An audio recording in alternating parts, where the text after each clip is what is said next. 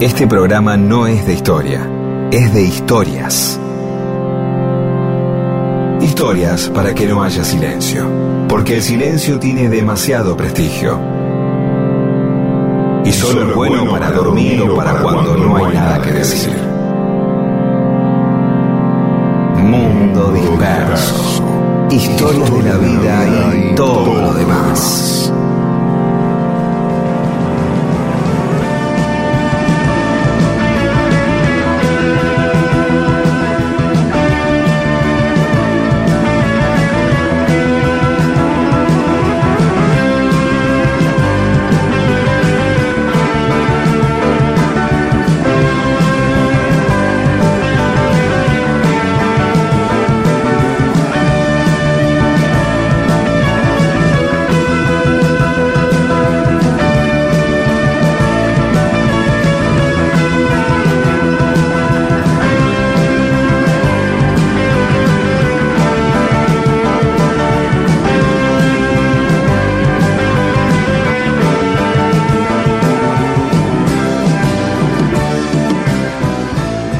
Hola, ¿cómo les va? Aquí estamos en Mundo Disperso. Somos Pedro Saborido, Daniel Míguez, nos acompañan Paula Weintraub, Olivia Dayes y Eamon. ¿Cómo andas, Pedro?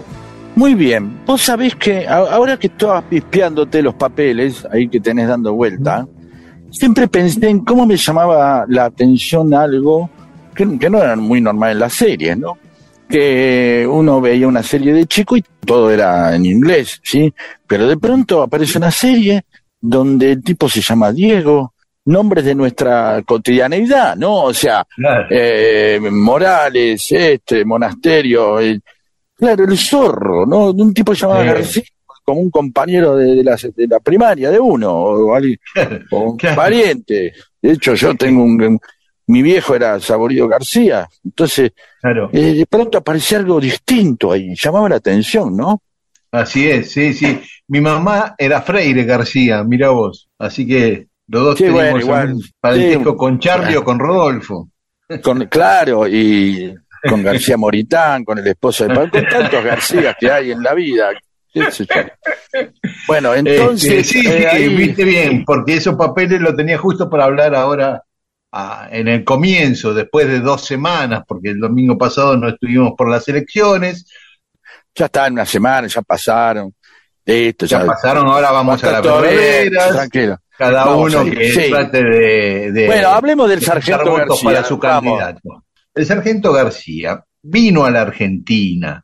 Eso es el dato que me encontré, que vino a la Argentina y que lo esperaban 3.000 personas en Ezeiza. Eso me llamó mucho la atención, ¿no? Vino con el zorro. ¿Sabes qué día vino? Debe, debe haber sido la segunda vez que vino el zorro, o la tercera. Mm. Mm, no creo que haya. Habrá dicho la primera vino el zorro y en la segunda dijeron, che, traigamos una novedad, este lo llamó, Eso es. unos mangos. Sí, sí, sí, fue así. Primero vino el zorro. Después le comentó al, al sargento García, que el sargento García, pará, que se llamaba Henry Calvin era su nombre artístico. En realidad, su nombre verdadero era Calvin Goodman y su nombre artístico era Henry Calvin, que era un cantante de ópera, un cantante lírico. Empezó así, trabajando en comedias musicales en Broadway como bajo, como cantante lírico. Ah, un tipo muy fino, sí. Ahora, ahora tiene, tiene la postura, ahora que no lo imagino, tiene la postura de ponerse a cantar con las manitos agarrándose el pantalón y estirándose para atrás. ¿No? ¿Viste? Sí, sí, sí, sí, sí, sí. Después tuvo que interrumpir su carrera porque lo convocaron para la Segunda Guerra Mundial, estuvo combatiendo en la guerra. Y cuando volvió a Nueva York, volvió a trabajar en, en óperas eh, o en comedias musicales hasta que engancha con Disney para participar de las aventuras del zorro, en el papel del sargento Demetrio López García. Ya, ya, ah, no me acordaba de Demetrio López, yo tengo un amigo Demetrio López, pero se llama Demetrio López, no me acordaba que se llamaba así el personaje. Y enganchó ahí. Y, y, enganchó ahí, con eso se hizo millonario, ¿eh? Ganó, hizo mucha guita y se hizo famoso en todo el mundo, no solo en Estados Unidos. Después ya lo invitaban, el zorro duró cuatro años nada más, aunque ahora lo siguen dando en la tele, 60 años después lo siguen dando. estuvo del 57 al 61, fueron cuatro años del zorro. Pero después ya lo invitaban como, como participación especial en programas de mucho rating en Estados Unidos, en el show de Dick, de Dick Van Dyke, por ejemplo, una vez este, lo invitó e hicieron como una caricatura del gordo y el flaco, eh, Dick Van Dyke y el ah. García, por ejemplo, en el programa de Dick Van Dyke. Bueno, la cuestión es que, y, ah, y otra cosa, por su carácter de cantante lírico, él graba la primera versión en inglés de la música del zorro. A ellos se la había dejado. Nunca la escuché en inglés. Mira, a ver, pongamos un poquito, pongamos un poquito, escuchara. Sí.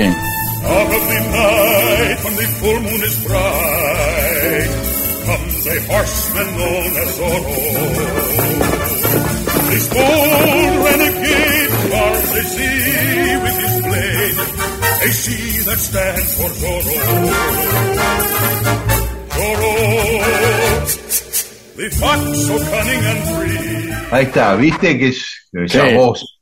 ¿eh? ¿Y la hizo él esta? Eh, no, eh, la, la, composición es de otro, pero él, la primera interpretación es la de él, la original en inglés. y después, este, que terminó el zorro, también participó como actuaciones especiales en Manix y en El Agente de Cipoll. En series bien de la época. Sí, sí. Y, bueno, y vino la Argentina, llegó con el zorro en el segundo viaje de Guy Williams, del zorro, el 14 de julio de 1973. Campo había renunciado el día anterior, el 13 de julio. O sea que él llega el primer día de Erastiri, ¿no? el 14 de julio. Y daba para todo el 73, se movilizaba gente a todos lados, porque 3.000 personas en Ezeiza esperándolo. Sí, el día después, eh, evidentemente no estaban relajados, diciendo, bueno, se renunció acá por estar a Tiri, no pasa nada, vamos a recibir al zorro. a veces me llama la atención cómo las guerras, los acontecimientos históricos, los grandes momentos de la vida de un país, eh, van y conviven con ir al cine, ir a recibir al zorro, entiende? Digamos, la, la pelotudez de la vida cotidiana al mismo tiempo que, que, está pasando algo que puede ser una, tremendo, ¿no? Y ahí vamos, ¿no?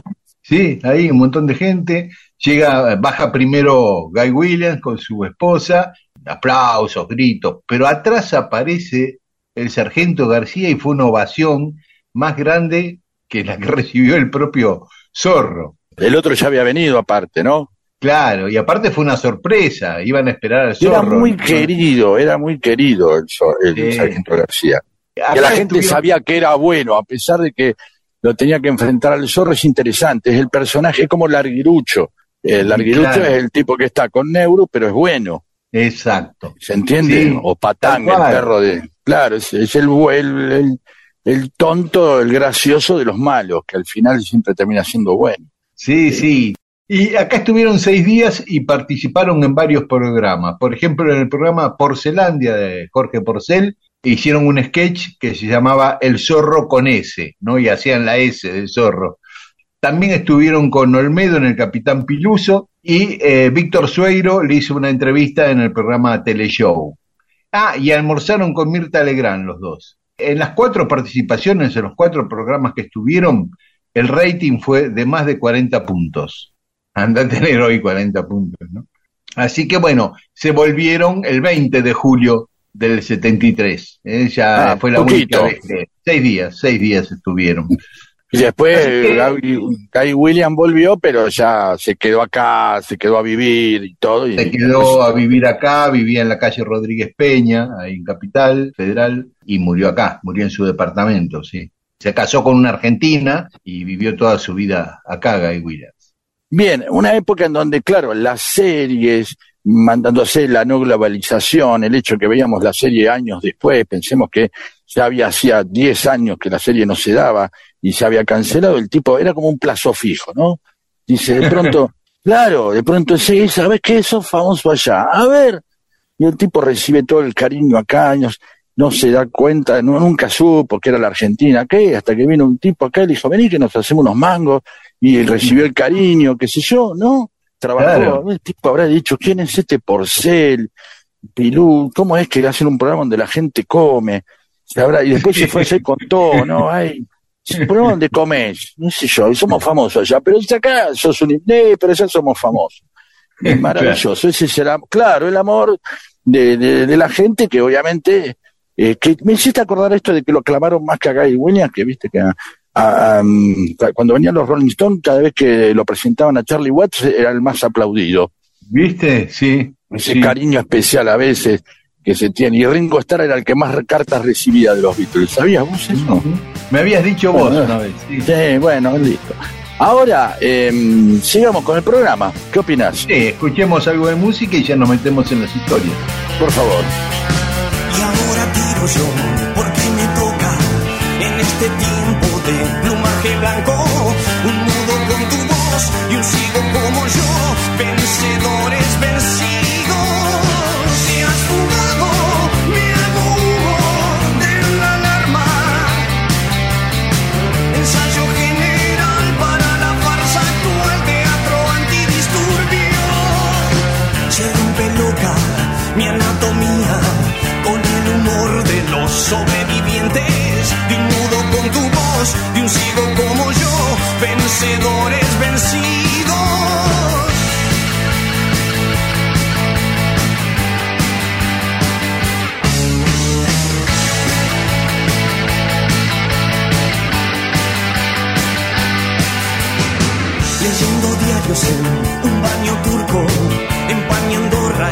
mascando un hueso,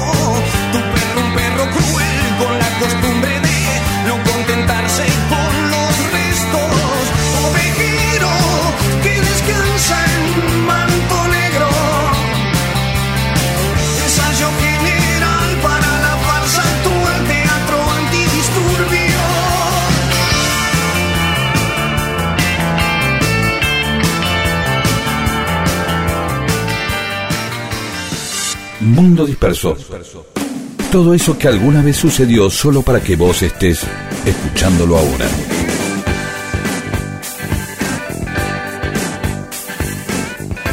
Y en Mundo Disperso hoy vamos a hablar de San Martín y una reunión que tuvo con un enviado del Papa. Nosotros una vez habíamos hablado de cuando San Martín conoció a un cura que después, con el tiempo, fue el Papa Pío IX. Lo conoció justamente en este contexto, porque el futuro Pío IX, Juan Mastay Ferretti, se llamaba, vino a Buenos Aires acompañando a un vicario del Papa, a Juan Musi. San Martín se reúne con Musi y algunos detalles de esa reunión las cuenta el futuro Pío IX. La cuestión es así. Chile, O'Higgins, que era el que mandaba en Chile en ese momento, envía al Vaticano a José Ignacio Cienfuegos, un cura, para que convenza al Papa de que reconozca la independencia de Chile. Entonces el Papa, antes de tomar ninguna decisión, manda a este vicario, Juan Musi, para que vea cómo está la cosa por acá, ¿no? para que vea in situ cómo es la situación antes de tomar una decisión. Vamos a poner un poco de contexto, cómo era. Ya, ya el contexto es lo que iban a tardar en reconocer, ¿no? Porque cada. no Llega uno a hablar con el Papa, meses viajando. necesitamos una carta, es lo mismo. Sí. O sea, la persona y una carta se movían a la, misma velocidad o la velocidad que más, más rápido podía moverse un humano. Claro. un caballo incluso, pero no importa. Sí. Después el Papa dice, ah, voy a ver. y ahí ya preparan el viaje. No sé, no creo que agarraban un bolsito y en 24 horas ya encontraban cómo salir, ¿no? Otro. No, no, ya podía tardar meses y meses todo. Claro, claro, es así. Y bueno, imagínate eso en este contexto, que era que el Papa eh, Alejandro, en los tiempos del reyes, de los reyes católicos, le había otorgado a España el patronato. ¿Qué esto qué implicaba? Que los obispos en América los podía poner el rey de España. O sea, no los nombraba el Vaticano, los nombraba el rey de España. Cuando Napoleón voltea a Fernando VII, los revolucionarios argentinos dijeron, bueno, ahora no está el rey, los podemos designar nosotros los obispos. Sí, sí, ¿quién, quién se hace cargo de la franquicia, digamos? Sería, ¿no? Es decir, bueno, si el, el rey no está, vamos nosotros, y ahí otra vez, todo de vuelta. Claro, exacto, exacto. Y además que muchos curas y obispos eran opositores a la revolución, estaban con España. Igual San Martín se movía con mucha prudencia porque Belgrano le había dicho, como contamos una vez en Mundo Disperso, que no convenía enfrentarse abiertamente con la iglesia porque la población era muy católica y necesitaba juntar voluntades para la revolución y no lo iba a conseguir tan fácil si se enfrentaba con la iglesia. Ese era el contexto. Entonces, ¿cuál era el plan de San Martín? Plantearle al Vaticano que el Papa bancara la revolución y a cambio de eso los patriotas le dejaban elegir obispos al Vaticano. Eh, en vez de recuperaban, recuperaban la, la licencia, recuperaban el patronato. Exactamente, exactamente. Entonces, cuando cayó Napoleón y Fernando VII volvió al poder en España, le pidió al Papa que le prohibiera a los curas de América sumarse a la revolución. Pero el Papa, que era bicho, sabía que los curas en América estaban divididos. ¿eh? Había muchos realistas, pero también muchos que adherían a la revolución, ¿no? Como Fray Luis Beltrán y tantos que vimos, y todos los que estaban en el Congreso de Tucumán, por ejemplo que dijimos que la mayoría eran curas de los congresistas de Tucumán. Entonces se hizo el Gil, no le dijo ni que sí ni que no a Fernando VII, y San Martín veía esto como una buena señal, ¿no? una buena señal del Vaticano. Entonces, es más, el propio San Martín había puesto el obispo de Lima y Santiago, los había puesto él. En ese marco es que el Papa manda a Musi, que era un jesuita, un cura bien político, a Buenos Aires y a Santiago de Chile. El viaje, como decías vos, fue un tormento porque salieron de Italia, pero un temporal los hizo refugiarse en Mallorca, en España, y ahí los españoles lo detuvieron a Musi para averiguar por qué iba a América. Dice, si no los obispos los nombramos nosotros, los nombra el rey de España. ¿A qué vas a América vos, viste? Bueno, tuvieron ahí un buen tiempo, ya el viaje ahí se demoró. Bueno, siguió y finalmente llega a Buenos Aires el 3 de enero de 1824, cuando San Martín estaba ya por irse al exilio a Europa, ya había logrado Rivadavia lo dejara salir de la Argentina, y estaba en Buenos Aires a la espera del barco que lo llevara a Europa. Bueno, llega Musi, tiran siete cañonazos para avisar que estaban a 12 kilómetros de la costa. Al día siguiente, que era domingo, a las 9 de la mañana, Juan Bautista Sopardo, de quien hablamos, el almirante nacido en Malta, que estaba ahí a cargo del puerto, fue a buscar a Musi y a su comitiva en un bote grande para traerlo del barco a la ciudad. No sabemos qué mensaje le llevó a Sopardo de parte de Rivadavia a Musi. Ah, pero, se le metió en el medio, ya. Claro, Rivadavia, el, el, gobernador era Martín Rodríguez, pero el que mandaba era Rivadavia. ¿no? Rodríguez era un tipo de Rivadavia. Después que habló con Azopardo, Musi le dijo, no, dígale a Rivadavia que voy a bajar cuando no haya autoridades esperándome en el puerto. Y antes que había dicho que se iba a quedar dos meses, le dijo, y dígale que me voy a quedar una semana. Ya empezó ah, mal con Rivadavia. sí. Así que eh, desembarcó, había una multitud en el puerto esperándolo, hacía horas que lo estaban esperando, ya era de noche, lo acompañaron con faroles toda la gente hasta la fonda de los Tres Reyes, que estaba en la actual 25 de mayo entre Rivadavia y Mitre. Bueno, el futuro Pío Nono dice, nos alojaron allí a falta de algo mejor. Se ve que no le gustó mucho el lugar, la fonda de los Tres Reyes. Eso fue el domingo a la noche. El martes, 6 de enero, el Día de Reyes, San Martín va a la fonda de los Tres Reyes a tratar de entrevistarse con Musi. Y lo recibe el futuro Pío Nono. Hacemos un alto, escuchamos algo de música y después seguimos contando esta historia.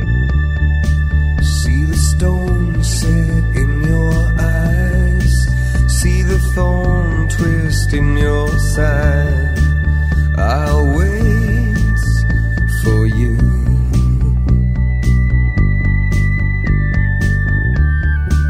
Sleight of hand and twist of fate. On a bed of nails, she makes me wait. And I wait without you. With or without you.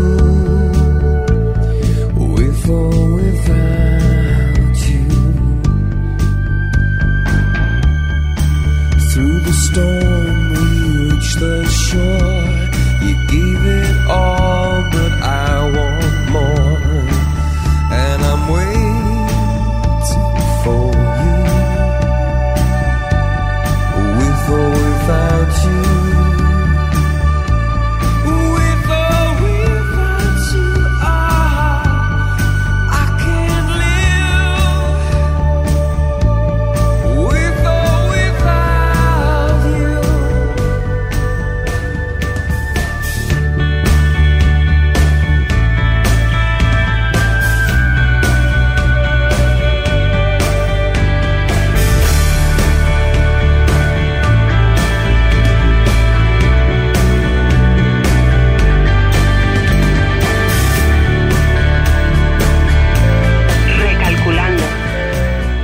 Seguí dispersándote con Mundo Disperso. recalculando, Miles de historias que no le importan a nadie. ¿O sí? recalculando. Y seguimos en Mundo Disperso, estamos contando el encuentro de San Martín con Juan Musi, el enviado del Papa a Buenos Aires y Chile para ver cómo estaba la cosa para reconocer la independencia de los países americanos o no. San Martín, dijimos, estaba a punto de irse al exilio. Llega el martes 6 de enero a la Fonda de los Tres Reyes, donde estaba alojado Musi y Mastai, el futuro Pío IX, lo atiende Mastai y le dice que Musi no se siente bien, que no lo puede atender, que hacía mucho calor, claro, enero, el- en el lugar había pulgas, piojos, chinches, mosquitos, Uh, y todo eso sí. lo, sí, lo había indispuesto a, a Musi, pero que venga al día siguiente. Bueno, eh, al día siguiente, el miércoles 7, San Martín vuelve y ahí sí Musi lo recibe. Dice el futuro Pío IX que San Martín vino vestido de traje particular, o sea, no de militar, vino vestido de civil, y dice, y haciendo mucha exhibición de su alegría por saludar al vicario. O sea, como que sobreactuó un poco, ¿no? ¡Eh! ¿Cómo le va? Musi, qué alegría de verlo. ¿No? Toda esa, esa cosa, ¿no? Le llamó la atención a Mastay un poquito de sobreactuación de San Martín en el saludo. Y también dice el futuro Pío IX que Musi tenía un alto concepto de San Martín, o sea, ya sabía quién era. Ese, por ser el hombre que reconquistó del dominio de España todas estas provincias, Chile y gran parte del Perú, dice el futuro IX. Que estuvo en el ejército de los Andes y, y que es un hombre valioso. O sea, buena O sea, onda. lo valoró, lo, lo, lo marcó bien. Aparte, ya estaba en, mal inquistado eh, Musi con Rivadavia y sabiendo que San Martín era enemigo de Rivadavia, también habrá actuado políticamente, no solo en recibirlo el martes, sino que dos días después, el jueves 8 de enero, fue el vicario a visitar a San Martín a la Quinta de la Suegra, ahí en Parque Patricios, eh, en el Parque Abemeguino, ahí, como habíamos contado, en la esquina de Caseros. Sí, sí, y- no, ahí donde está el monasterio, ahí donde está Exacto, El en caseros y, exacto, en caseros y monasterios. Entonces, San Martín le cuenta que se está por ir a Europa y que en ese viaje a Europa iba a ir a Roma a entrevistarse con el Papa para intentar que reconozcan la independencia y mostrarle al Papa que la fe y el liberalismo son compatibles, ¿no? Cuenta el futuro Pío IX que le dijo San Martín. Claro, ya como, ya advertido, diciendo, bueno, ya sabemos que usted lo que piensa, qué sé yo, pero bueno, se pueden, podemos unirnos, ¿no? Es una cosa de peronismo, hay una cosa frentista. Claro, claro, exactamente. De una alianza, un frente, exactamente. Y bueno, tienen estas dos reuniones. A todo esto, el obispo de Buenos Aires, que se llamaba Zabaleta, le dice a Musi que le pida una audiencia a Rivadavia. Musi le dice, no, el gobernador es Martín Rodríguez, yo le pido una reunión a Martín Rodríguez. Martín Rodríguez no le da la reunión al vicario, así que va a la casa de Rivadavia. Y Rivadavia tampoco la atiende, dice, no, venga mañana, pero al fuerte, yo no lo voy a atender en mi casa, venga a la casa de gobierno. Ya, viste, todo mal. Todo mal. Todo mal. Sí, sí. sí, sí. Bueno, el viernes 9 va eh, Musi a la casa de gobierno y Rivadavia, según el futuro piono, no se comporta de una manera muy desagradable, dice, aunque lo autoriza a dar misa en la iglesia de San Ignacio. Cuando va a dar la misa, el obispo Zabaleta le dice que no, que no va a poder ser, que Rivadavia cambió de opinión y que no solo no lo deja dar misa, sino que tiene que abandonar Buenos Aires lo antes posible y hasta que no se vaya no puede salir de la posada donde estaba alojado. Un aprete tremendo así. Tremendo. Pesado, pesado, sí. Sí, sí, sí. Así que el lunes Musi da una misa adentro de la posada que se llena de gente. O sea, un montón de vecinos de Buenos Aires van a la posada. Una provocación, una provocación. Exactamente, escuchar eh, la misa de Musi y el futuro Pío Nono dice ahí que Rivadavia es el principal ministro del infierno en Sudamérica. Así que al otro día se van, se van para Chile, luego de estas dos entrevistas con San Martín. San Martín ya había arreglado con O'Higgins, que le diga lo mismo, para poder avanzar con esta idea de que el Vaticano reconozca la independencia de América. Pero ¿qué pasa? Bueno, van todo un viaje larguísimo, imagínate, paran en Morón, en Luján, todo el camino tradicional hasta Santiago de Chile. Cuando llegan a Chile, ¿qué había pasado? Freire había derrocado a O'Higgins en el gobierno. No solo lo había derrocado, sino que había dispuesto suprimir todas las órdenes religiosas y le había confiscado todos los bienes a la iglesia. O sea, llegó en el peor escenario posible Musi a Chile, ¿no? Es difícil a veces pensar en esa época estar enfrentado a la iglesia, ¿no? Y aparte con ese con esa intensidad, ¿no? Suprimir las órdenes religiosas, confiscarles todo. Eh, claro, claro. Uno, uno no, no lo imagina así, lo imagina siempre como con el poder, con la iglesia, con un poder a la que, al que nadie se quería enfrentar. Bueno, más como lo que podía decir Belgrano, ¿no? en todo caso, buscarlo como aliado, pero no enfrentarse de esa manera, era, te llevaba, te ponías un montón de gente en contra. Así que Musi y el futuro Pionono se volvieron a Italia, al Vaticano, con una opinión un poquito negativa para que el Papa le dé el reconocimiento a la independencia. ¿no?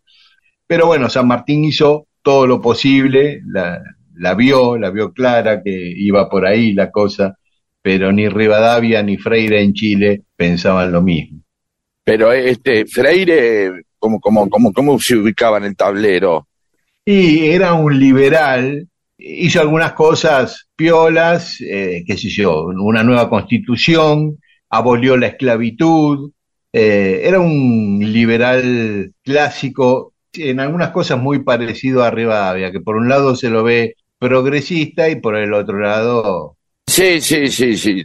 Bueno, y San Martín después de eso ya se fue. En febrero, se va para Europa para no volver nunca más a la Argentina.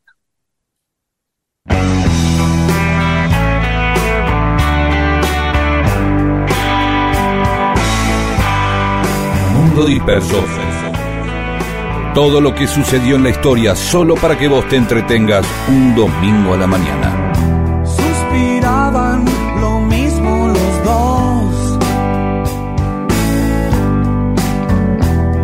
Son parte de una lluvia lejos. No te confundas, no sirve el rencor. Son espasmos después del adiós.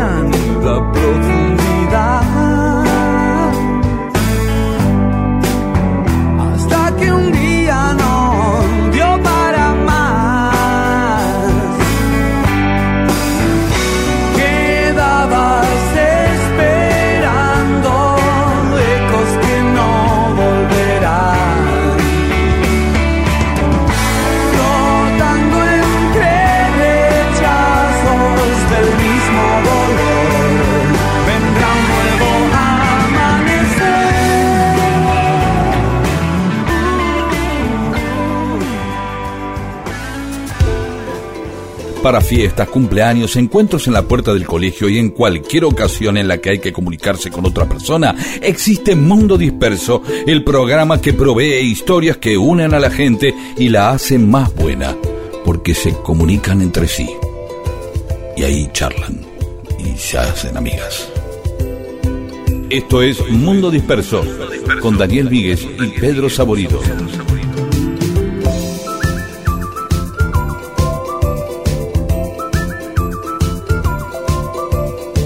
Y en Mundo Disperso tenemos mensajes de los oyentes.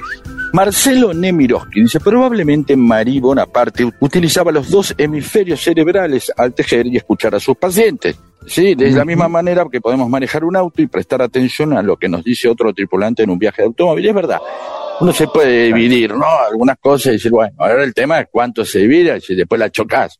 Chocas un auto o chocas un paciente. Sí, hay que ver.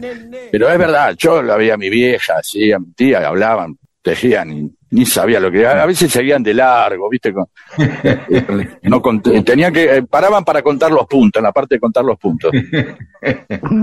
Sigo. Querían hacer un guante y terminaban haciendo una bufanda. Ponele, y ponele. Martín Méndez de San Juan, cuando viví en Córdoba, laburé en un bar comedor en donde iba Luis Galván, el mundialista, el campeón del mundo, un tipazo muy amable y conversaba con todos.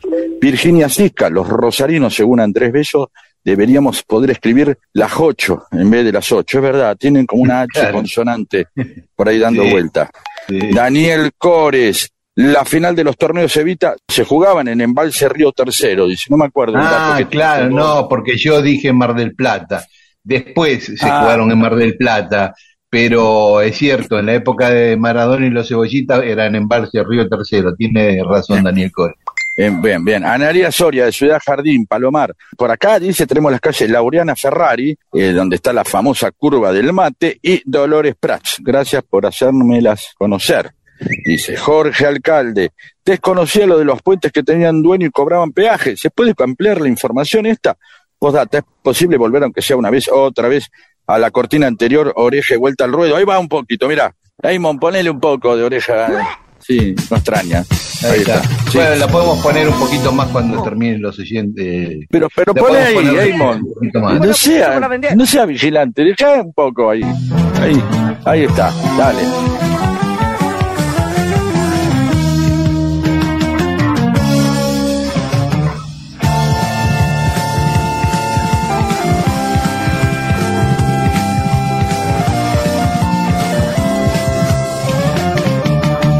Bien, gracias, sigamos.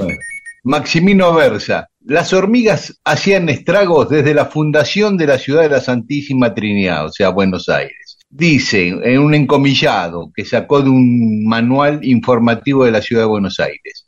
Para combatir las plagas de hormigas, el Cabildo eligió en 1590 a San Sabino y San Bonifacio, haciéndole votos de levantar en su honor una ermita, se acababa con las hormigas, los dos santos, ¿no? Ah, bien, ahí ah, directamente, métodos no científicos, Sí. pero bueno, y por ahí funcionó.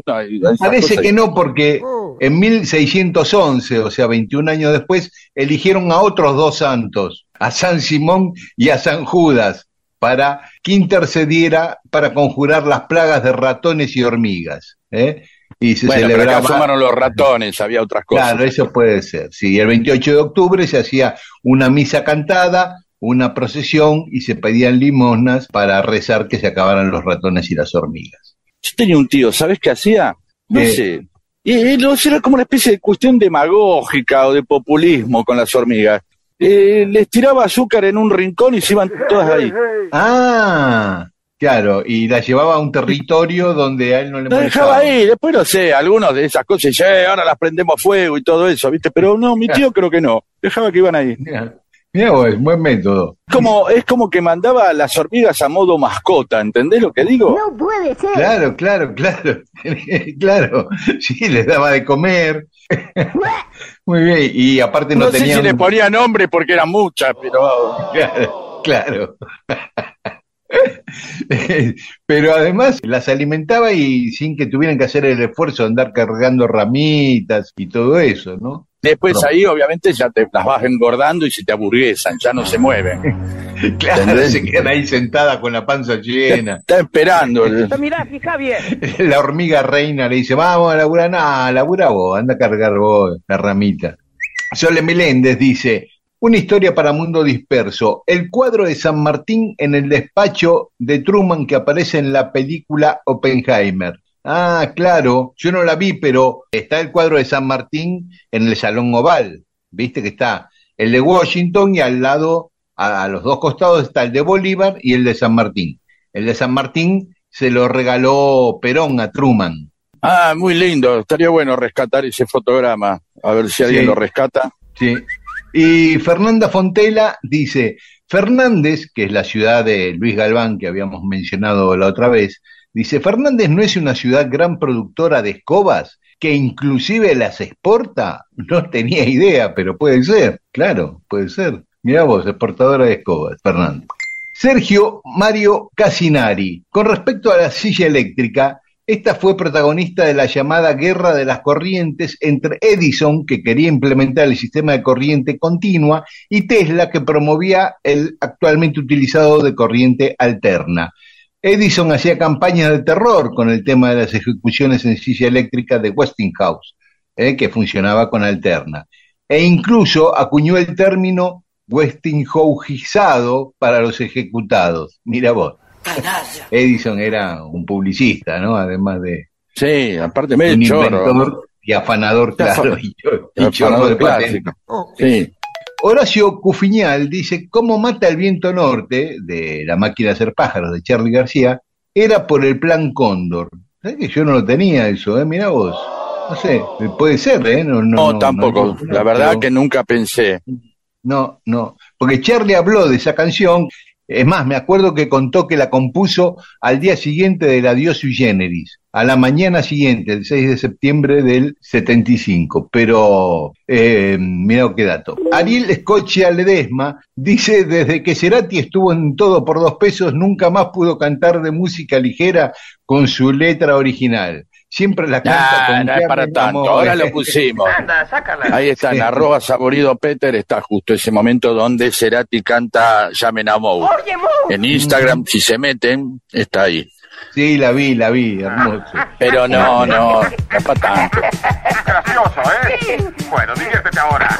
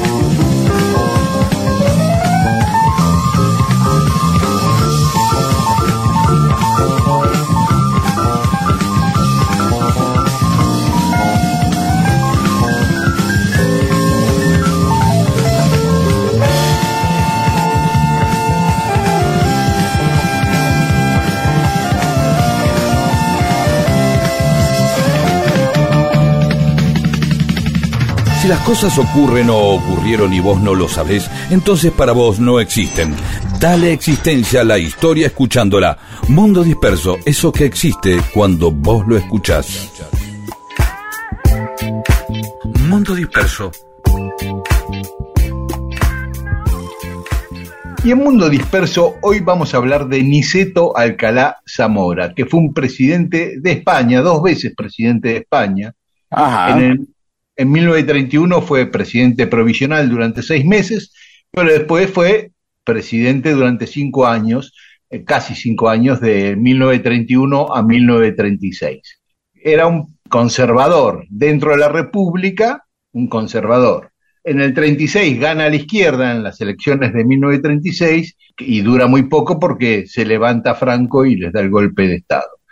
Cuando se produce el golpe de Estado de Franco, él se encontraba de viaje Alcalá Zamora, estaba en una escala en Islandia, iba a Noruega, cuando se entera y decide no volver a España.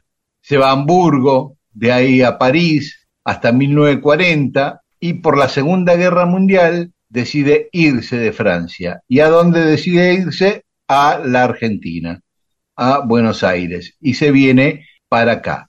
Un viaje bastante traumático que duró un año. Salió en el 15 de enero de 1941 y llegó el 28 de enero de 1942, porque tenía dificultades para viajar por la Segunda Guerra. Ah, claro. Francia pasó a Marruecos, estuvo en Orán, en Casablanca, de ahí fue a Dakar, que no podía embarcar, volvió a Casablanca, después embarcó, pero a un barco que iba a México, de Marruecos a México, así que llegó a Veracruz, de Veracruz fue a La Habana, de La Habana a Río de Janeiro y de Río de Janeiro a Buenos Aires. O sea, con Claro. mucha escala, no tomó el, el tren lechero, ¿no? el que paraba en todos lados. Acá llegó en 1942, alquiló un departamento en Avenida de las Heras, 3004, justo en la esquina con Billinghurst. Eh, hay una placa ahí, según nos decía uno de nuestros oyentes, César de Berazategui, que vio la placa ahí en la frente del edificio, que, diciendo que ahí había vivido Alcalá Zamora. Acá dictó conferencias, publicó libros, tres libros publicó en la Argentina. Eh, ya desde que estaba en Francia escribía para el diario La Nación. Cuando llegó acá empezó a escribir para la prensa, para Leo Plan, para Chabela y para Aquí está. Para esos medios escribía habitualmente. En un momento el franquismo le dijo que si quería volver a España no había problema, ya que él era muy católico y su yerno era una de las manos derechas de Franco, Queipo del Llano, que se había casado con la hija de Alcalá Zamora. No quiso volver, siguió viviendo acá. Se la pasaba bien acá, evidentemente. Evidentemente sí. Murió el 18 de febrero del 49, o sea que vivió siete años acá, desde que llegó Bastante. hasta su muerte. ¿eh? Y Eh, hizo de todo. Yo pensé que me ibas a decir que vivió más. Mira vos, con todo lo que No, me dijiste que hacía. Sí, no, no, y eh, acá fue enterrado en el cementerio de la Chacarita y lo repatriaron en un operativo secreto a escondidas durante la transición española en 1979. ¿eh? O sea que estuvo acá 30 años en el cementerio de la Chacarita hasta que lo repatriaron y lo enterraron en el Mm. cementerio de la Almudena en Madrid. Lo notable que es el, el único expresidente de España que vivió en la Argentina, vivió y murió en la Argentina. Furioso pétalo de sal, la misma calle, el mismo bar, nada te importa en la ciudad si nadie espera. Ella se vuelve carmesí, no sé si es Baires o Madrid, nada te importa la ciudad si nadie espera. Y no es tan trágico, mi amor, es este sueño, es este sol que ayer pareció tan extraño, o al menos tus labios. Yo te entiendo bien, es como hablarle a la pared y tú podrías darme fe.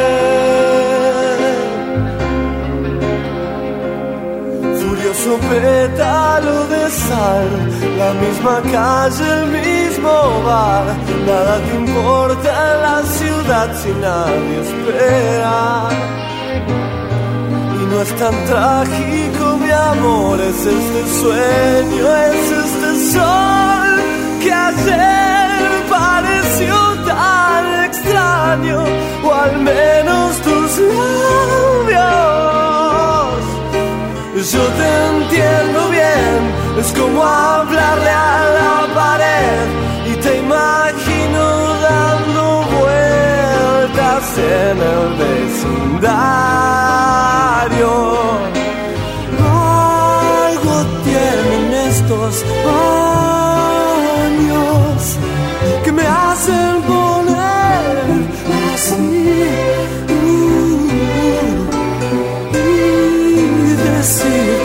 que te extraño y voy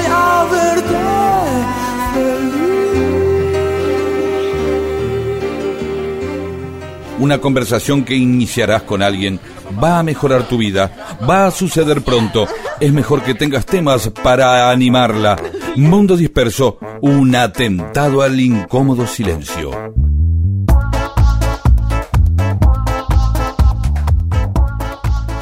Y en Mundo Disperso seguimos con mensajes de los oyentes. Adelante.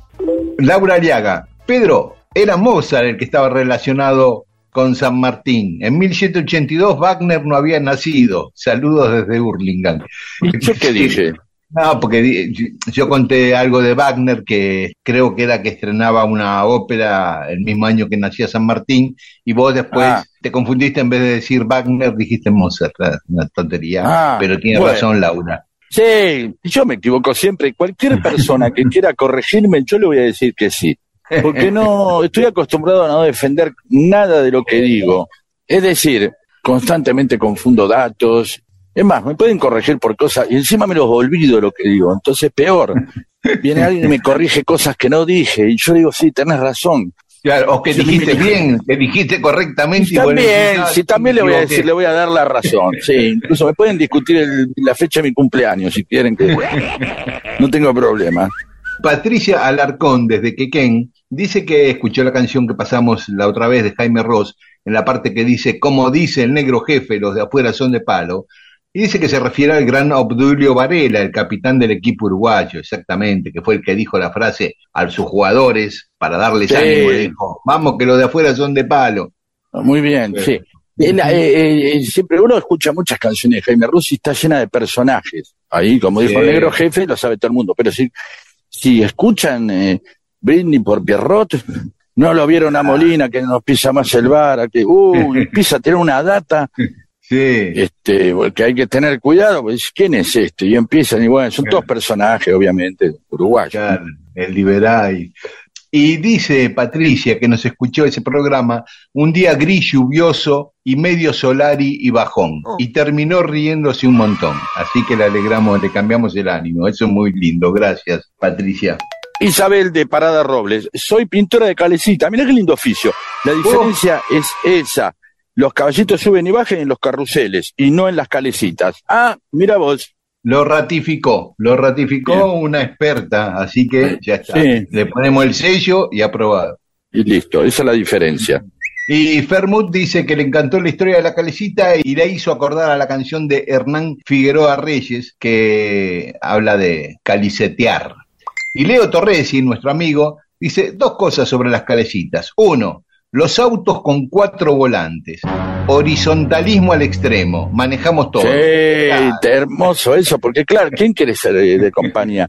Igual yo, cuando subí a la calecita, yo quería el que era el original, era obvio. ¿Entendés? ¿Cómo va a manejar desde atrás? Y decía, el, el de la derecha zafa, dice, bueno, estoy en Londres. claro. Sí, sí, estoy en un auto inglés, el, el- el error es tuyo, que estás ahí a la izquierda. El, el de la izquierda dice, el error es tuyo, que está a la derecha. Y los de atrás, olvídate. De Claro. atrás. Pero ahí aparecen los aviones. Viste que los aviones, uno en muchas películas veía que el avión lo manejaba el tipo que va atrás. ¿Nunca viste eso? Ah, sí, sí, sí, sí. No, No, como que tenía dos todo. volantes, claro, claro. Pero mirá, fíjate. Sí, sí, pero generalmente el de atrás parece, bueno, algo así era. no sé. Sí, sí, sí, sí. Gran, Y hermosa observación, sí. Sí, y otra cosa que dice Leo, que se acuerda de la calecita con piso de agua del Little Park, que tenía góndolas, lanchas y todo tipo de embarcaciones. Y por último, el Carrusel del Furo, la canción de Serrat que decía a dos boletos por un duro. No sabíamos que era un duro, pero no importaba. Sobre el tanque, sí, leí Rafael Mariano Aguilera, eh, hablando sobre los termos, me dice que se acordaba de Termo y Luis, se rió mucho de una cosa que habíamos hecho con Diego en algo de, ah, de James Bo, el uruguayo James Bo. James Bo, claro. Ahí está. Adelante. E adelante vos. E Inés de Montevideo. No lo vieron a Molina. Inés de Montevideo dice que la hiciste reír, Pedro. Ay, cómo me hiciste reír, Pedro. Dice, el bueno, perfecto.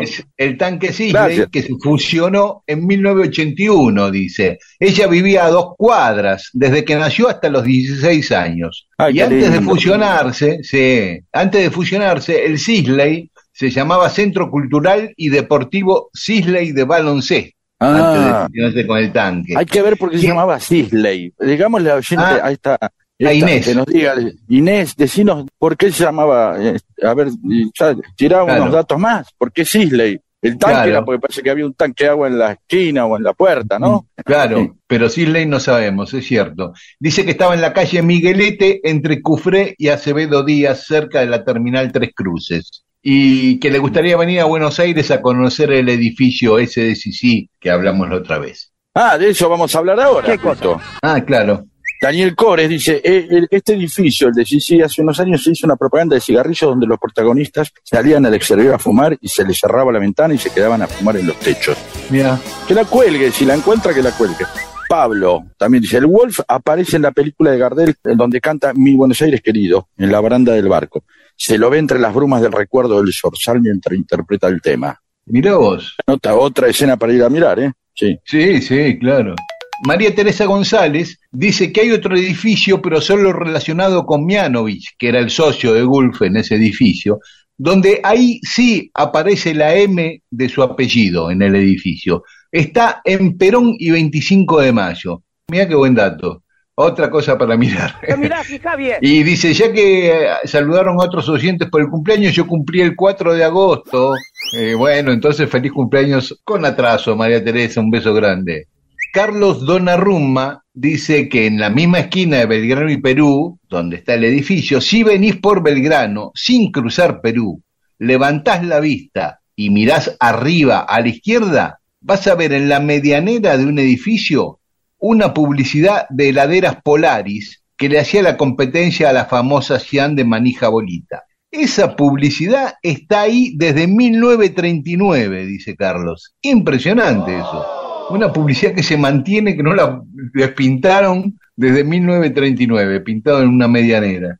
No publicita a nadie, ves un... Bueno, pero él la vio, yo no la vi nunca, pero estaría bueno. Mirá, fija bien. Alguien sí sabe, saca una foto y la cuelga en la red, ¿de acuerdo? Muy bueno. Sobre la soda, José desde Santiago del Estero, mi papá salvó a la familia haciendo soda en sifones bastardos. No sé qué es en un sifón bastardo, Sí, será si pone medio berreta, quizá, claro, algo así. Claro, de otro lado, que avise, que avise. No, pero se dedicó a ser sifonero el papá. Sí. Laura Lagar, aguante el sifón, nosotros tomamos soda en sifón de vidrio. Ay, todavía hay, yo pensé que no había más sifones de vidrio. Por casa pasa Walter todos los viernes, hace el recorrido de la zona, somos de San Andrés, partido de San Martín. Mirá vos, yo no pensé que no había más de vidrio, que eran todos los de plástico, también. son medio, medio tristes los sifón de plástico sí,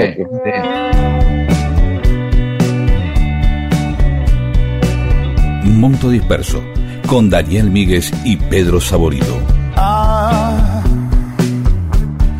paso todo el día pensando en vos. Ah,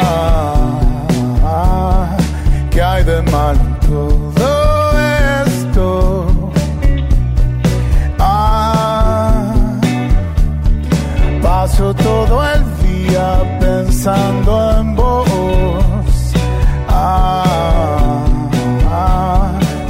pensás que pierdo el tiempo.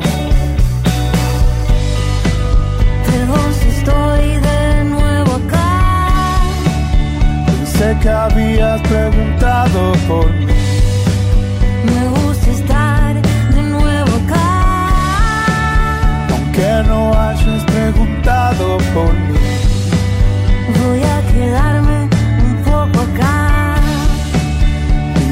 Siempre a vos en la derrota.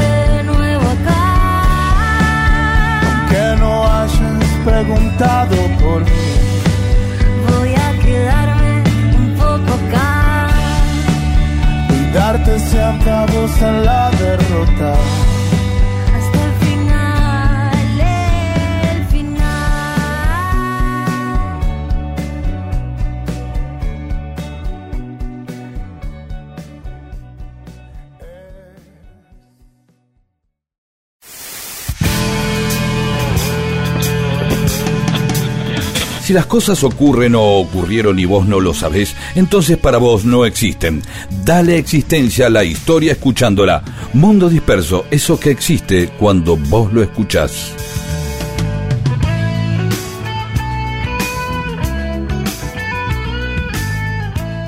Y en Mundo Disperso, cosas que pasaron un día como hoy, un 20 de agosto. El ver. 20 de agosto del año 1000, mirá qué redondo, el año 1000, Sí. Se creó el Estado de Hungría. El rey Esteban I logró unificar y tomar el control de Hungría y se dio cuenta que para sobrevivir como Estado, porque lo vivían siempre atacando y desmembrando, él se tenía que hacer cristiano, se convirtió al cristianismo y, Ah, eh, y puso al reino como reino católico para tener la protección del Papa y que, y que no lo jodan, ¿no? Está muy bien. Así eso, que claro. hoy un en. Hungría se festeja exactamente el día del nacimiento como Estado de Hungría. En 1561, en Jujuy, Juan Pérez de Zurita funda Nieva, un pueblo eh, en lo que ahora es un barrio de Jujuy que se llama Nieva el barrio, pero no duró mucho porque el cacique Juan Calchaquí se rebeló en 1563, dos años después, y lo destruyó.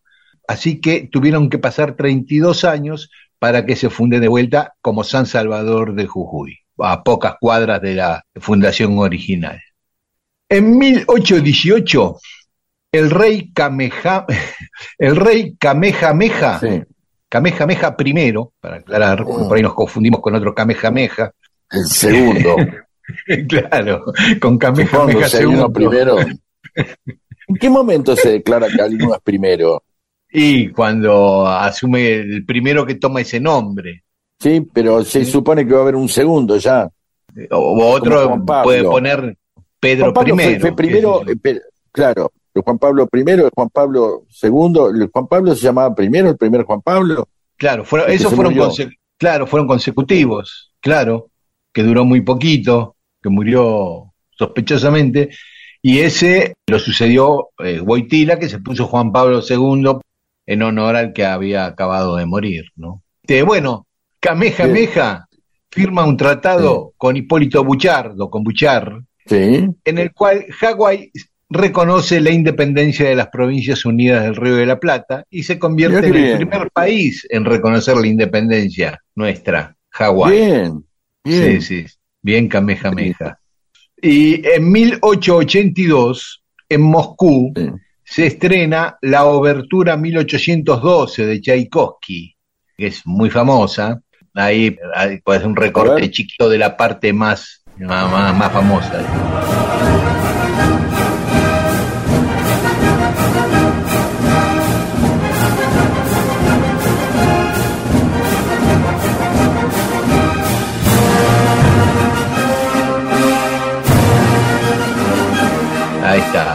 Eh, eh, ¿Ves que es conocida esa Sí. parte? Sí, sí, Bueno. sí. Uno, son esas cosas que son como las canciones de Aspen, que uno un día se entera quién la canta. O, oh, mira, era este. Claro. Eso.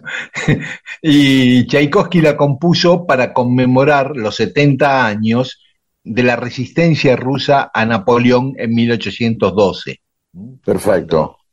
Y en 1940, un día como hoy, el catalán, el barcelonés Ramón Mercader atacaba a León Trotsky en México con un piolet. Ya cuando contamos la historia Sí. de Trotsky habíamos contado cómo era ese instrumento que usa- se usa para picar eh, hielo, para escalar.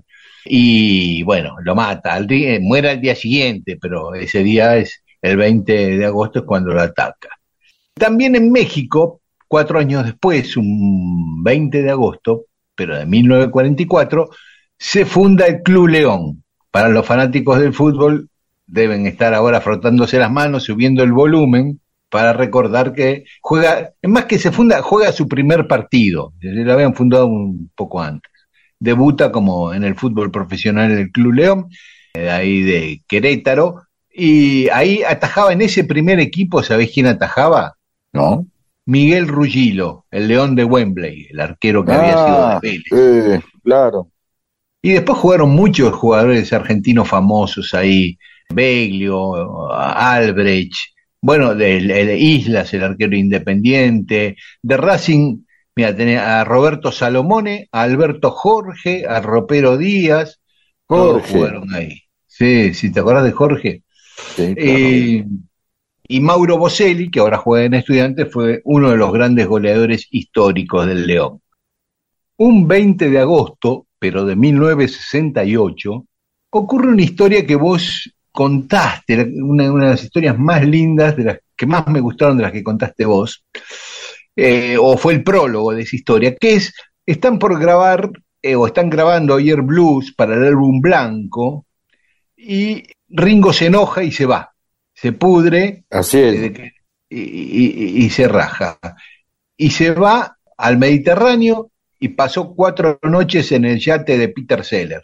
Y ahí fue cuando, como bien contaste vos, escribió El Jardín de los Pulpos en ese Y se yate. enteró, Ahí- claro, porque se enteró que los que los pulpos tienen sentido estético, parece, le contó un marinero que los pulpos son uno de los pocos animales que tienen, que pueden, que decoran sus, sus lugares, el jardín, hacen como una especie de jardín en su guarida o como se llama. Claro, ¿no? su cueva, sí.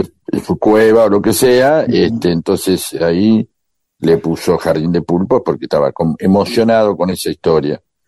Y después los Beatles grabaron Regreso de la Unión Soviética con Paul tocando la batería. Porque Ajá.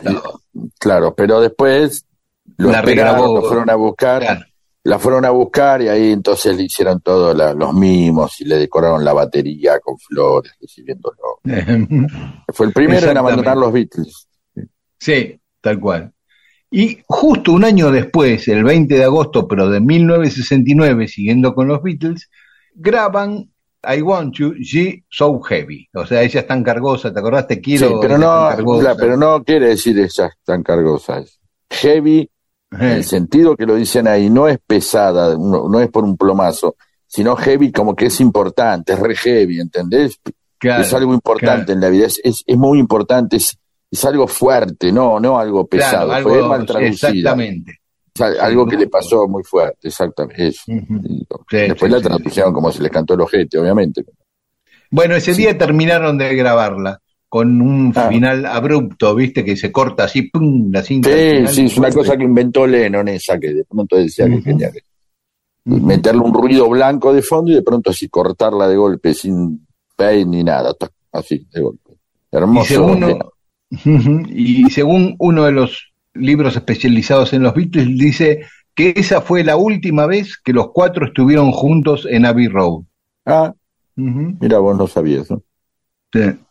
Y en 1988, en Santander, se inaugura el Sardinero, que es la cancha del Racing de Santander, que tuve Ah. la suerte de estar ahí, es una cancha hermosa, aparte está rodeada de ¿Por un qué le dicen sardinero? Por, por el...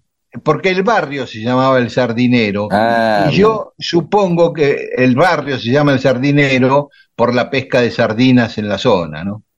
Sí, sería como obvio. Lo lógico.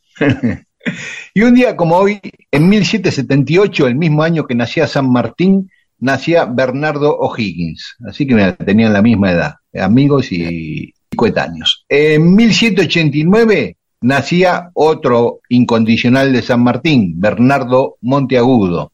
En 1906 nacía José María Rosa, un historiador sanmartiniano, para seguir la línea. Y ahí nos tenemos que ir al rock, porque en 1948 nacía Robert Plant, un día como hoy, y en 1950 Black Amaya. Así que están cumpliendo años ambos hoy. Y podemos escuchar algo de, por ejemplo, de Led Zeppelin cantando a Robert Plant. Pero antes de irnos a escuchar a Led Zeppelin, en Venezuela hoy se celebra el Día de los Bomberos. Así que a todos los bomberos venezolanos les mandamos un abrazo. Y también es el Día Mundial de las Papas Fritas. Nadie Uy, ¿por sabe, qué eso? No, nadie sabe cómo ni por qué, quién puso ese día, pero en todos lados se festeja eso, el día, por lo menos en Europa, en Estados Unidos, sobre todo en Estados Unidos, me imagino, acompañando la hamburguesa, o en Inglaterra acompañando el pescado, el Día Mundial de las Papas Fritas. No de Sí. los papas fritas, de las papas fritas. No, pero estaba pensando, eh, claro, la hamburguesa, no, no sé por qué venía algo francés. Bueno, no importa, otro día vamos a hablar. Eh, bien, Bien, nos vamos a Ale- escuchar a, alegría. a Robert Plant. Vamos.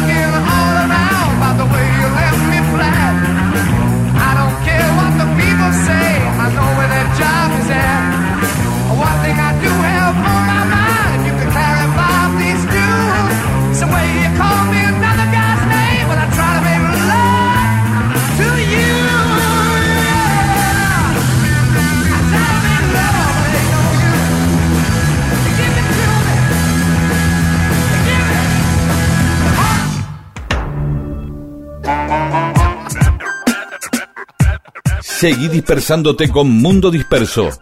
Miles de historias que no le importan a nadie. O sí. Con Daniel Víguez y Pedro Saborido.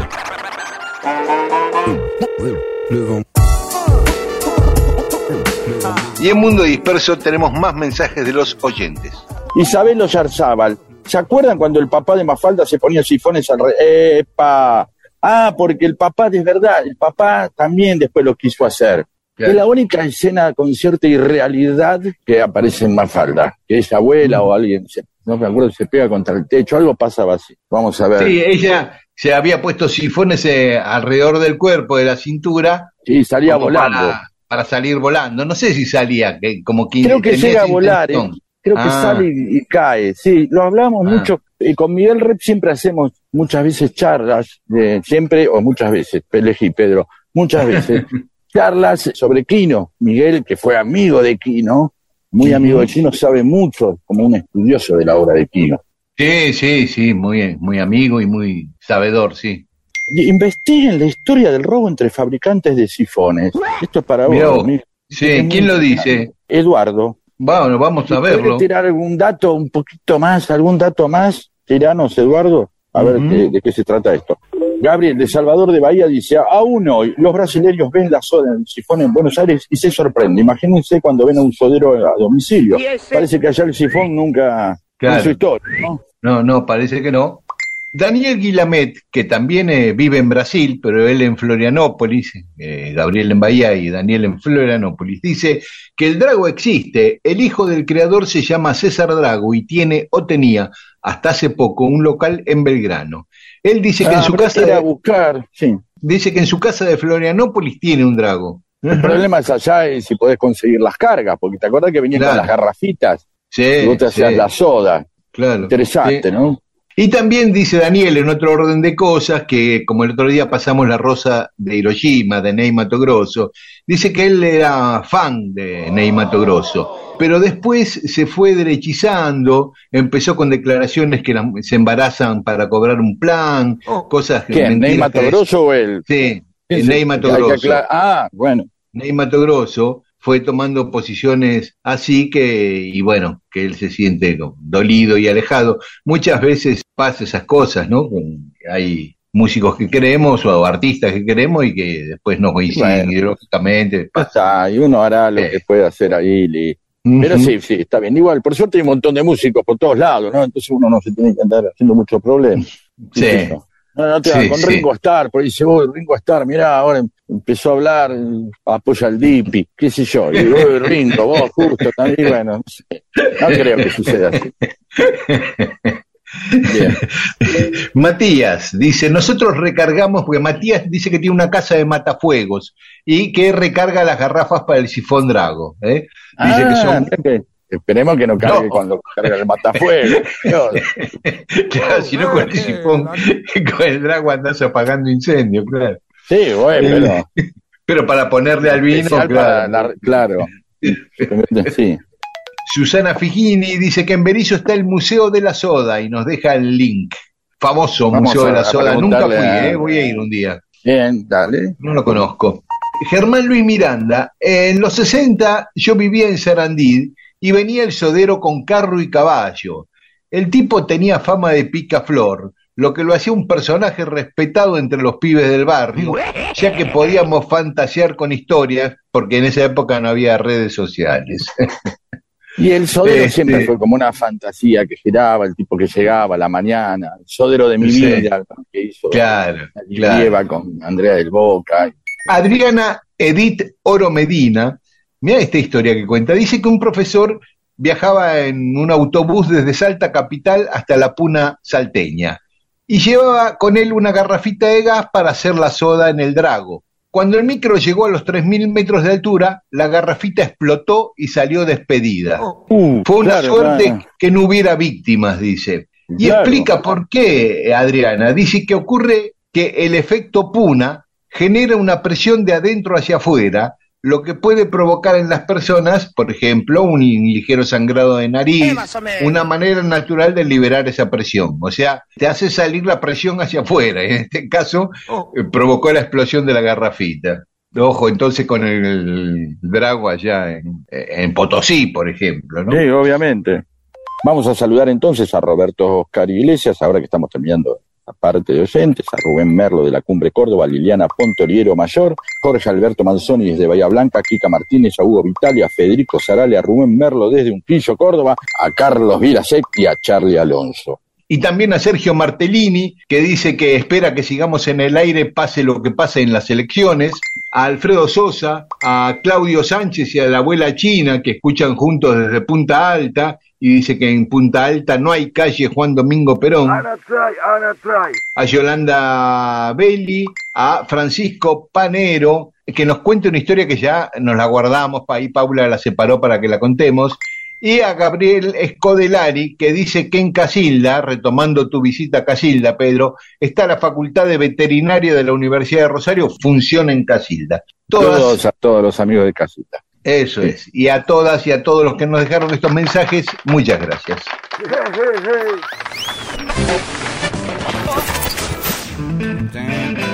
Mundo Disperso, con Daniel Víguez y Pedro Saborido. Todo lo que sucedió en la historia solo para que vos te entretengas un domingo a la mañana.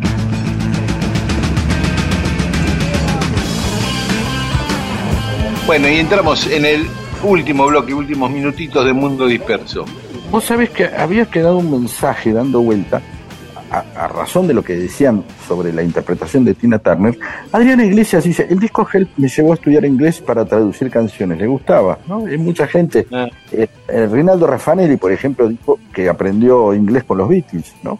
Por el interés que le provocaban las letras. Y dice que era literal, pero que no le encontraba ella en su momento cuando empezó a traducirlo el sentido dramático que se enteró después, ¿no? Era porque tenía 13 o 14 años, decía. Entonces, no le vio ese sentido existencial, ese grito medio, eh, y de todo eso que sabemos después. De hecho, Help es eh, la, la canción, también nos lleva en un momento, es una película que es una comedia, una comedia donde el socorro está sobre el, supuesto problema de Ringo que está todo el tiempo eh, acosado para... eh, Sí, perseguido. porque se puso per- perseguido porque tiene un anillo fundamental para una secta hindú.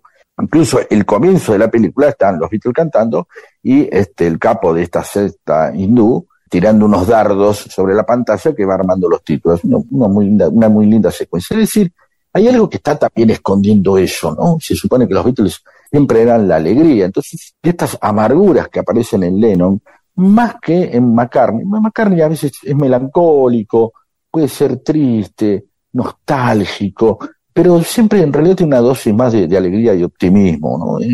Lennon tiene más amargura muchas veces en sus letras. Y lo interesante es precisamente que es casi como un grito subterráneo, es decir, esas cosas que las veremos después con el tiempo según crezcamos, que aparecen, por ejemplo, la, la serie Batman, la serie Batman que vimos los que tenemos más de 45, 50 y 55 años, que claro, una la ve hoy, la serie Batman, la de Adam West, la de media hora, la de Cuidado Batman, y uno empieza a darse cuenta que era un delirio absoluto, que estaba llena de gracia, y la ven colores y todo con co- colores chillones. Claro, nosotros la veíamos en blanco y negro, quizás eso, es decir, una serie que para los adultos era eh, toda una gran broma, incluso copiaba al cómic, y, y cuando aparecían las piñas, aparecían las onomatopeyas como si fuera Claro, una historieta, escritas, pim, sí. paf, sí, la cámara inclinada para darle más tensión, ¿no? Y más modernidad. Es todo un delirio. Las formas en que iban a matar a Batman siempre son absurdas, ridículas, muy delirantes. Y nosotros la veíamos apasionados. Sí, lo mismo que la gente de Cipoll, o lo mismo que Jim West, que tienen muchísimo humor, pero uno de chico le veía solamente la carga dramática, la carga dramática, ¿no? Y de- claro. de, grande le empieza a interpretar y decir, ah, mirá, esto era una joda. Evidentemente no sabremos si los adultos también, pero era lo que, eso que se traducía, eso que era medio en broma, medio en serio, y una, una idea de, fíjate el Batman que hoy conocimos después, 40 años después, es totalmente oscuro y dramático. Sí.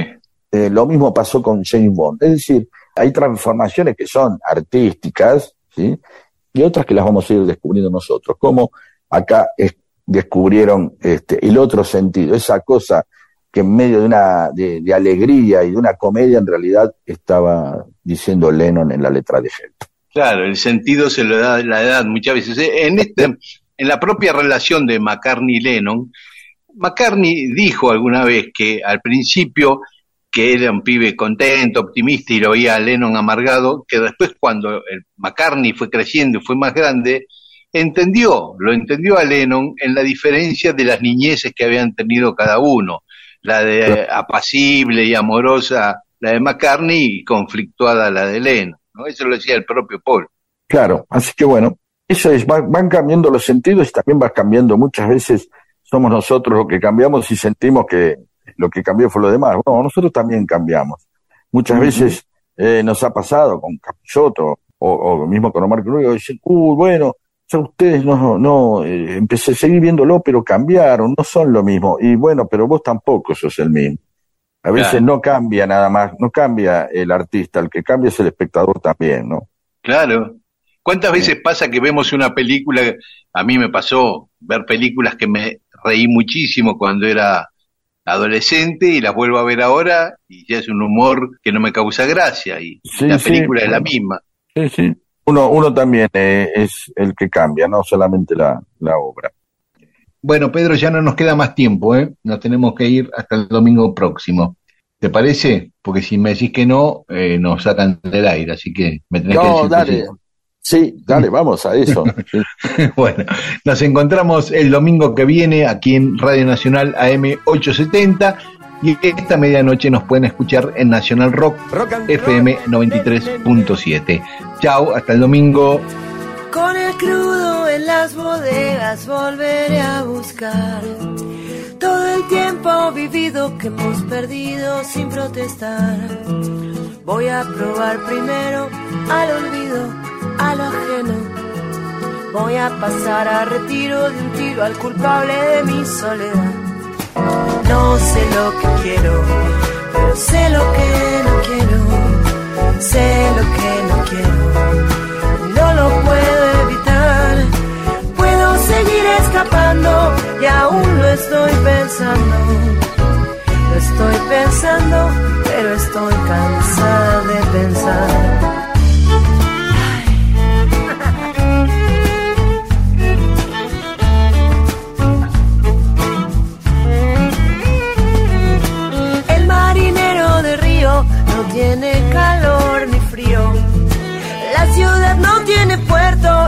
Siente muy vacío. Últimamente ha perdido su capacidad de sorpresa. En un vaso de cerveza caliente fue que se la olvidó. En un vaso de cerveza caliente fue que se la olvidó. Yo quiero elegir del mapa un lugar sin nombre a donde ir.